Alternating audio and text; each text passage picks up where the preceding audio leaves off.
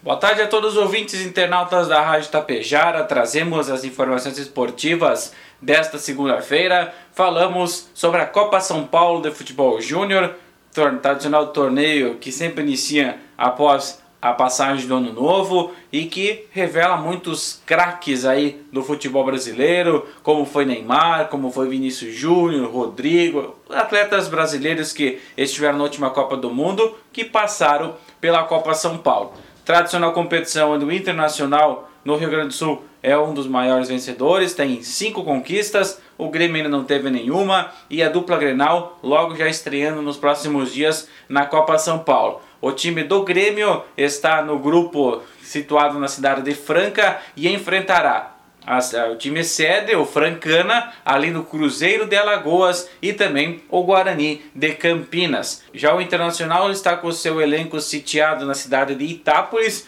onde enfrentará o Oeste, também o Rosário Central do Sergipe e o Fluminense do Piauí. E ainda temos outros times gaúchos também em disputa nessa Copa São Paulo. Então é uma vitrine a Copa São Paulo para os clubes lapidarem atletas para que no restante da temporada possam ser utilizados nos seus elencos profissionais. Inter e Grêmio também seguem já em preparação para o Campeonato Gaúcho. O Grêmio ainda um pouco mais cedo enfrentará o São Luís de Ijuí em uma partida única no dia 17 de janeiro, que representará o início das competições da Federação Gaúcha de Futebol com a Recopa Gaúcha, o Grêmio atual campeão gaúcho e também o São Luís de Ijuí campeão da Copa FGF que foi ano passado nomeada Tarcísio Flecha Negra.